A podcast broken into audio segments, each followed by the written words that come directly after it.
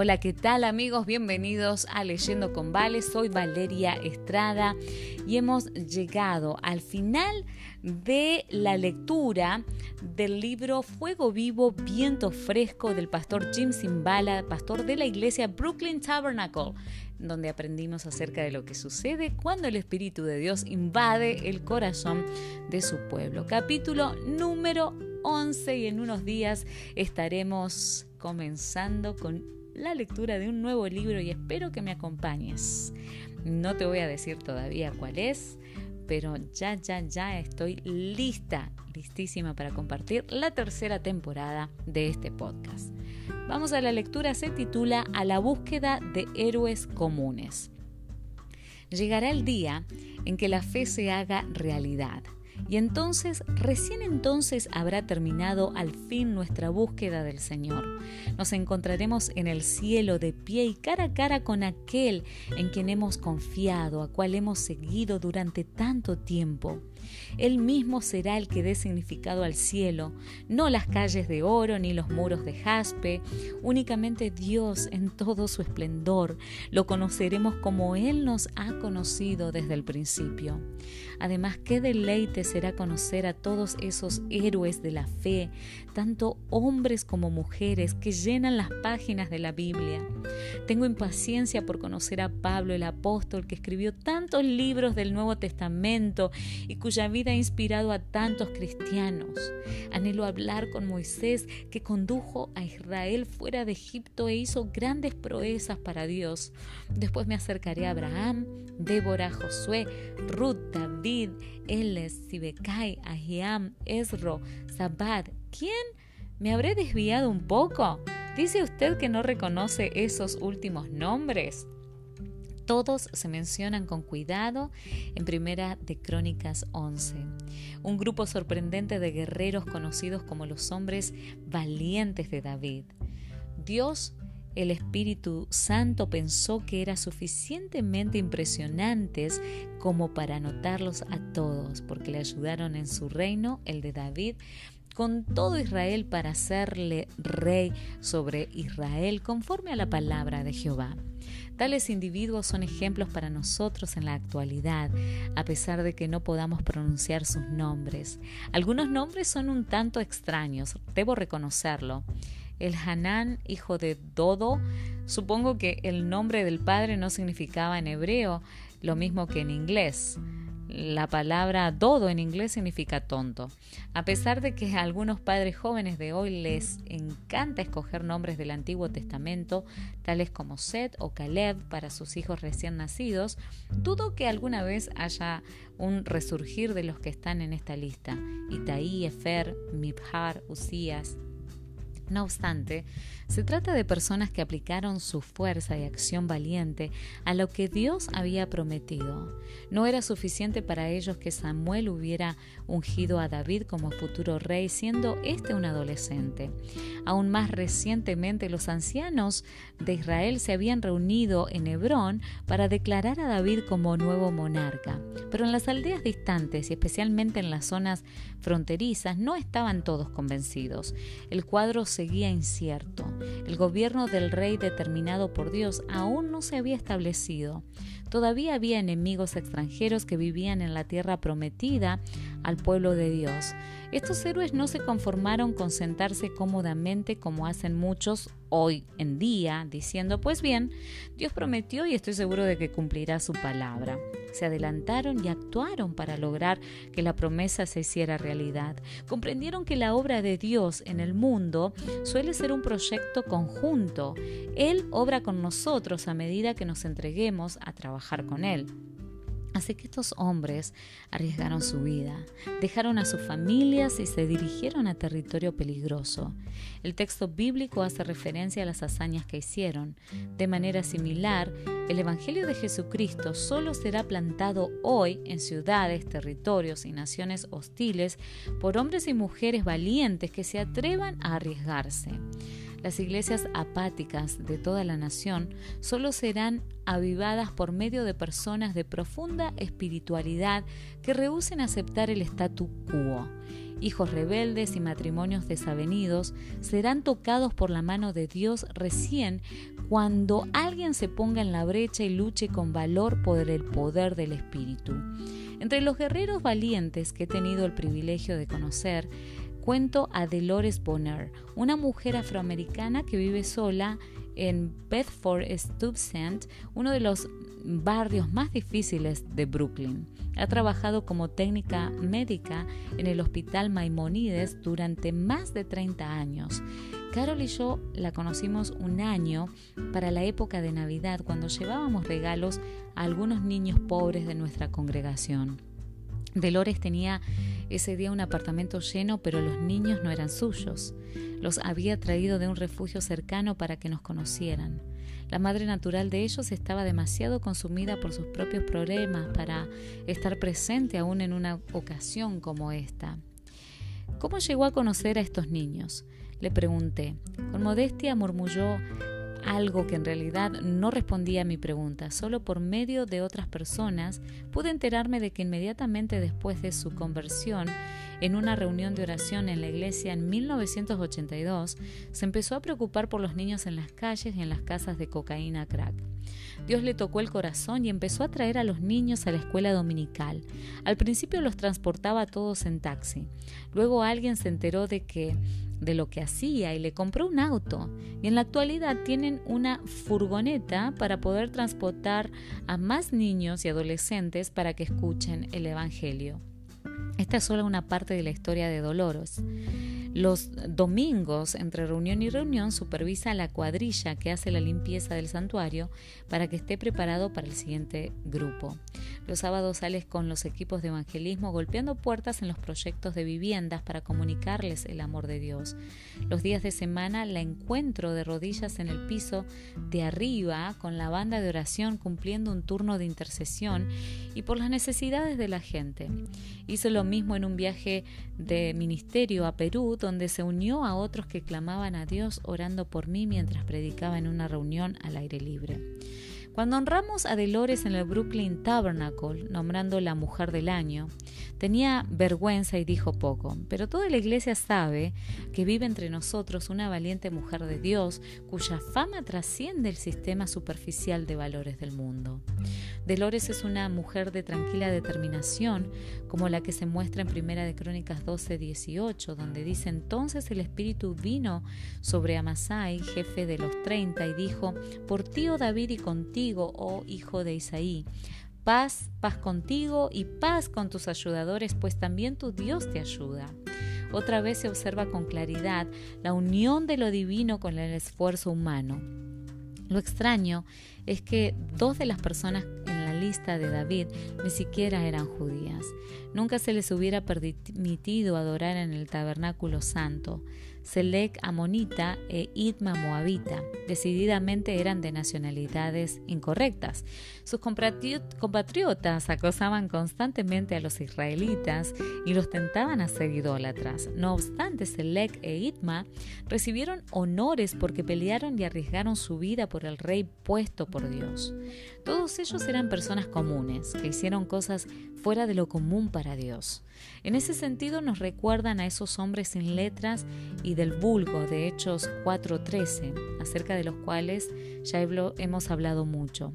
Los 30 guerreros valientes de David no eran de la realeza, no se habían graduado en West Point ni en Anápolis, solo eran personas comunes y corrientes de lugares pequeños, Anatot, Tecoa, Gibea, que dispusieron sus corazones para realizar hazañas para el ungido de Dios.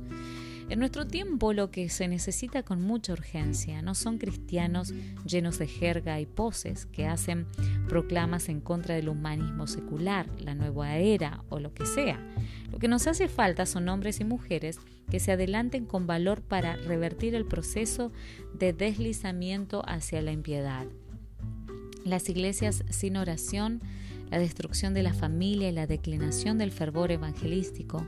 Quizá no hayan asistido a un seminario, pero han sido enseñados y capacitados por Dios para la lucha mano a mano en la esfera espiritual.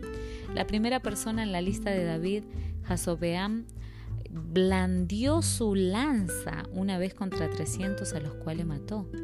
Eso suena imposible. No hay forma de que pudiera acumular esa cantidad de cuerpos sin estar eclipsado por la presencia y el poder de Dios.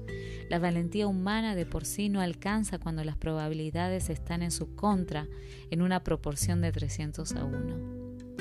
Cuando se trata de cuestiones espirituales, usted y yo nunca llegaremos a conocer nuestro potencial bajo Dios hasta que nos adelantemos y nos arriesguemos en el frente de batalla. Nunca veremos cuál nivel de poder y unción son posibles hasta unirnos a nuestro Rey y salir en su nombre para establecer su reino. El sentarnos al resguardo de la protección de las discusiones bíblicas entre nosotros o quejarnos unos a otros sobre el estado horrible de la sociedad actual en nada ayuda a liberar el poder de Dios. Él sale a nuestro encuentro en el momento de la batalla, nos da energía cuando hay un enemigo que debe eh, ser rechazado. En los versículos 12 y 14 se nos presentan a Eleazar, que acompañó a David en una importante batalla contra los filisteos. Se nos da una idea de lo formidable que era el enemigo cuando la Biblia dice, había allí una parcela de tierra llena de cebada y el pueblo delante de los filisteos. No se trataba de una escaramuza menor, este era un combate a todo por el todo contra un contrincante superior. Y muchos soldados israelitas, asustados, vieron que se aproximaban las hordas y corrieron para salvarse. Pero no así Eleazar. Él y David se pusieron en medio de la parcela y la defendieron y vencieron a los filisteos porque Jehová lo favoreció con una gran victoria. Nuevamente vemos la combinación de esfuerzos humanos y divinos. Dios no actuó solo, no hizo caer un rayo del cielo para freír a los filisteos. En lugar de eso estaba oteando el horizonte ese día para ver quién permanecería en la parcela de cebada para recibir su ayuda sobrenatural. Mientras los demás huían despavoridos, estos dos, David y Eleazar, se mantuvieron firmes. El relato en 2 de Samuel 23:10 agrega aún más detalles sobre Eleazar. Se levantó e hirió a los filisteos hasta que su mano se cansó y quedó pegada su mano a la espada.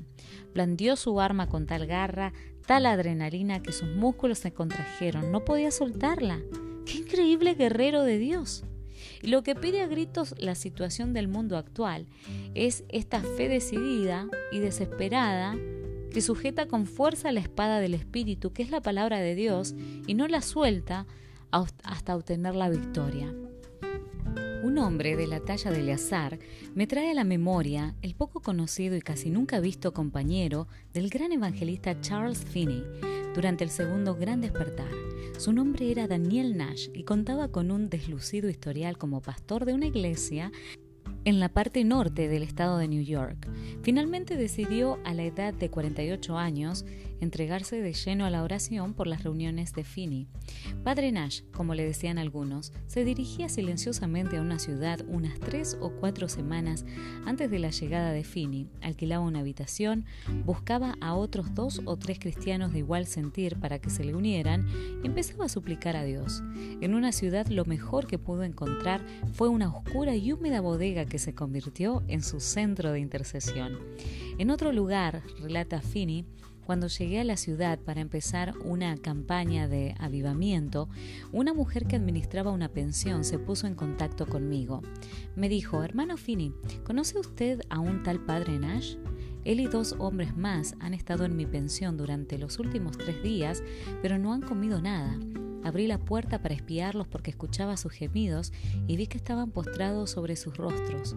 Han estado así durante tres días, postrados en el piso y gimiendo. Pensé que algo horrible les había sucedido. Tenía temor de entrar y no sabía qué hacer. ¿Podría usted venir a ver cómo están?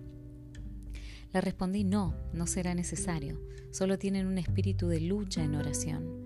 Cuando empezaban las reuniones públicas, por lo general Nash no asistía a ellas. Seguía orando en su escondite para que la convicción del Espíritu Santo derritiera a la multitud. Si surgía oposición como sucedía con frecuencia en esos días difíciles de 1820, Finney se lo comentaba y el padre Nash se dedicaba con aún mayor intensidad a la oración. Una vez un grupo de hombres y jóvenes anunció abiertamente que iban a interrumpir las reuniones. Nash, después de orar, salió de las sombras para encararlos.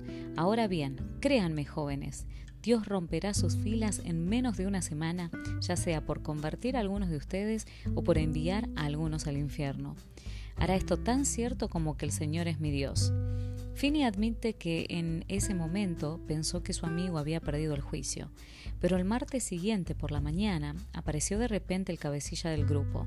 Se quebrantó delante de Finney, confesó su actitud pecaminosa y se entregó a Cristo. ¿Qué debo hacer, señor Finney? le preguntó después.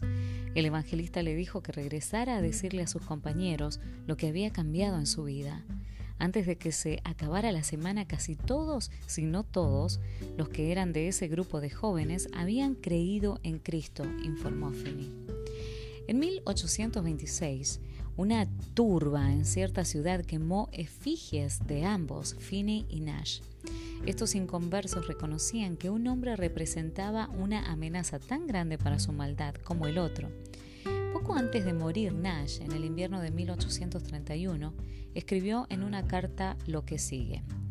Ahora estoy convencido de que es mi deber y privilegio, el deber de todos los demás cristianos, orar pidiendo una porción del Espíritu Santo, que sea tan grande como la que descendió en el día del Pentecostés, y mucho más. Mi cuerpo está adolorido, pero estoy gozoso en mi Dios. Recién estoy empezando a entender el significado de lo que dijo Jesús y todo lo que pidiereis en oración, creyendo, lo recibiréis. A los cuatro meses de la muerte de Nash, Finney dejó el campo itinerante para ser pastor de una iglesia en la ciudad de Nueva York. Ya no estaba su compañero que lo ayudaba a romper las puertas del infierno. Si usted quiere ver hoy la tumba del padre Nash, será necesario que vaya hasta el norte del estado de Nueva York, casi en la frontera con Canadá. Allí, en un cementerio abandonado junto a un camino de tierra, encontrará una lápida que lo dice todo. Daniel Nash, compañero de obra de Finney, poderoso en oración. 17 de noviembre de 1775, 20 de diciembre 1831. Daniel Nash era un don nadie para la élite de su tiempo. Para ellos este hombre humilde no habría merecido comentario alguno porque vivía en un plano totalmente diferente, pero puede estar seguro de que era bien conocido tanto en el cielo como en el infierno. La Biblia nos cuenta de otro Daniel cuya dedicación produjo una impresión en las cortes de Dios. Y aquí una mano me tocó e hizo que me pusiese sobre mis rodillas y sobre las palmas de mis manos. Y me dijo Daniel, varón muy amado, imagine que el cielo mismo lo aclame. Así ocurre con todos los hombres y mujeres valientes de Dios. Son famosos en el cielo, obtienen coronas que hacen que todas las riquezas de la tierra parezcan baratijas doradas. Es posible que testifiquen, enseñen, dirijan y oren en oscuridad en la tierra, pero son el tema de conversación del cielo. En cada siglo, en cada continente, guerreros tales como estos son los que hacen avanzar el reino de Dios. Dejan de lado las distracciones de la vida para realizar hazañas en el plano espiritual. Que lleguen a ser famosos o no carece de importancia. A pesar de ello, son héroes y heroínas.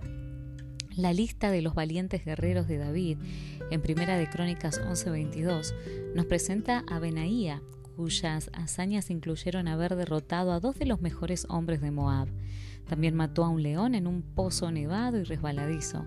Quizás lo más asombroso fue haber vencido a un egipcio de altura suficiente para ser un centro titular para el equipo de los Chicago Bulls. Este gigante de aproximadamente 2.25 metros de estatura blandía una lanza que tenía un asta cuya solidez se asemejaba a un caño de plomo, mientras que Benaía solo tenía un palo. Aún así, Benaía arrebató al egipcio la lanza de la mano y lo mató con su misma lanza. Esto hizo Benaía, hijo de Joaída, y fue el más distinguido de los treinta. En esos días no era un doctorado lo que daba honor a una persona, el honor no necesariamente fluía a la persona que tuviera dinero o influencia o acceso a los medios. el honor resultaba de realizar hazañas para el rey. ¿Quién está realizando hazañas para Dios hoy? ¿En qué estamos haciendo retroceder al enemigo? Ese es el gran anhelo de todas las personas de inclinación espiritual. No les encantan los sermones pulidos ni la técnica organizativa hábil. ¿Dónde están los hombres y mujeres ungidos por Dios que puedan lograr una marcada diferencia? Creo que conozco al menos una de las valientes de Dios, Rina Gátula, una mujer filipina. Es como una hermana para Carol y para mí. Dios la envió cuando se iniciaba el Brooklyn Tabernacle con un espíritu valeroso que resultó ser una tremenda bendición. Cuando nuestros ujieres eran intimidados por las personas ebrias o hostiles que ocasionalmente entraban, Rina los encaraba de frente con una temeridad otorgada por el Espíritu Santo. Aunque no tiene un don especial para hablar en público, tiene un ministerio de oración e intercesión que nos ayudó a vencer muchas batallas. Ya sea que haya necesidad de un edificio más grande o de que alguien que se ha alejado vuelva al Señor, ella tiene el espíritu de Benaía. Ella no se suelta de Dios cuando las personas necesitadas se acercan al altar pidiendo ayuda. Ella conoce el arte fino de orar hasta el fin con las personas. Muchos han encontrado liberación en Cristo porque ella se ha mantenido junto a ellos ante el trono de la gracia. Su tenacidad es tan singular que cuando se mudó a otra parte del país, las iglesias casi no sabían qué hacer con ella. No comprendían sus dones, solo veían que su inglés era limitado y que no poseía ciertas destrezas ingeniosas. A consecuencia de esto, no se abrieron a su ministerio. En la actualidad, Rina viaja recorriendo las iglesias que han sido iniciadas por el Brooklyn Tabernacle, tanto en este país como en el extranjero, haciéndoles recordar las hazañas que pueden realizar por medio de Dios. Siempre parece encender un espíritu de oración. Sea que esté en Harlem, San Francisco o Lima, Perú, ella es un ejemplo viviente de una heroína de la fe. Considere la cantidad de iglesias predicadoras del Evangelio que hay en los 50 estados de los Estados Unidos, 200.000 si es que no hay más. Si cada una de estas iglesias como promedio trajera solo dos convertidos a Cristo por semana, sin robar personas de la primera iglesia bautista ni de la primera Nazarena, que está a unas cuadras de distancia, sino ganando a personas nuevas para el reino de Dios, eso representaría 100 nuevos creyentes bautizados en cada iglesia por año, o 20 millones a nivel nacional. La población total de los Estados Unidos es de aproximadamente 270 mil millones. Con solo traer unas 8 o 9 personas a Cristo por mes en cada iglesia, el país cambiaría en forma dramática en el curso de dos o tres años. ¿Acaso no puede aceptar, en nombre de su rey, esta meta modesta cualquier iglesia seria que predica el Evangelio? El plan de Dios para la iglesia local siempre se ha centrado en el evangelismo. Los que son traídos a Cristo nacen así en el lugar mismo donde pueden recibir enseñanza y discipulado. Esto impide el alejamiento que solemos ver cuando los ministerios para eclesiásticos intentan hacer la obra que fuera asignada principalmente a la iglesia local. Un enfoque evangelístico, por supuesto, nos obligaría a volver a la oración seria y a un énfasis en el Evangelio sencillo de Jesucristo. Dios nos prepararía como solo lo puede hacer Él para la guerra espiritual victoriosa. Los creyentes que se preocuparan no dispondrían de tiempo para mirar tanta televisión como ahora. Muchas de sus demás actividades tendrían que dar paso a otras. Vivir en la Biblia, invocar al Señor, ayunar, y luego ministrar a los inconversos nos consumirían. Requeriríamos la unción de Dios, sea cual fuera el costo. Algunas iglesias en pequeñas aldeas tal vez tengan dificultad para llegar a las 100 personas por año, pero serían equilibradas por las iglesias en las zonas urbanas, donde la necesidad y la oportunidad son tan grandes. Si la Iglesia de los Estados Unidos en realidad se propusiera realizar esta hazaña para Dios, logrando que vinieran 20 millones de personas a Cristo este año, otros 20 millones el año que viene, en tres o cuatro años no reconoceríamos a nuestra cultura. Broadway y Hollywood se verían obligados a reconocer el cambio en las preferencias del público. Las clínicas de aborto se preguntarían dónde se habrán ido todos sus pacientes. El abuso de drogas bajaría de golpe. Algunos me acusarán de soñar de manera idealista, pero ¿no es este el plan el que Jesús antes de su ascensión nos dijo que cumpliéramos? Id y haced discípulos, dijo en Mateo 28, 19 y 20, a todas las naciones, bautizándolos en el nombre del Padre y del Hijo y del Espíritu Santo, enseñándoles que guarden todas las cosas que os he mandado. ¿Qué cosa logrará sacudir a los líderes denominacionales, pastores y laicos, ya que todos deberemos comparecer algún día ante el tribunal de Cristo? Nuestro sentido de ineptitud nos sirve de excusa, ya que Él ha prometido trabajar junto con nosotros a medida que dispongamos nuestro corazón a la tarea de extender su reino. Los valientes guerreros de Primera de Crónicas 11 incluso ayudaron a David a conquistar una nueva capital para su reino, una historia que se relata en los versículos 4 al 9. La moderna nación de Israel ha llevado a cabo una gran celebración del cumpleaños 3000 de esta ciudad, Jerusalén, por ser el centro de la vida judía. No fue un premio fácil. Los jebuseos que vivían en Jerusalén dijeron a David en forma rotunda, de ninguna manera, esta es una ciudad resistente, fortificada y no podrás entrar. De hecho, en 2 Samuel 5:6 está registrado su insulto, aún los ciegos y los cojos te echarán. Así ocurre ante cualquier intento de hacer algo significativo para Dios. Nunca resulta fácil. Cuando Dios nos insta a establecer su reino en un sitio nuevo, es seguro que el enemigo se burlará de nosotros. El diablo siempre trata de convencernos de que esta vez hemos intentado hacer demasiado y que pronto seremos humillados. Pero David y sus guerreros siguieron avanzando, no se volverían atrás. De hecho, David hizo una oferta fuera de lo común. El primero que derrote a los jebuseos será cabeza y jefe. Esto significaba ser el primero en subir la colina enfrentándose a soldados bien armados, posicionados sobre muros gruesos, esperando lanzar una lluvia de flechas y piedras. Sin embargo, el joven sobrino de David, Joab, aprovechó la oportunidad de realizar esta hazaña. Fue el primero que logró introducirse en la ciudad y de esta manera se convirtió en el general principal de David durante muchos años después. Esa no es la forma en que seleccionamos a los líderes de la iglesia de hoy, ¿verdad? Nos guiamos por currículos, antigüedad, imagen, educación y otra media docena de elementos de criterio humano. En contraste, David buscaba valor y audacia en el mundo real de la batalla.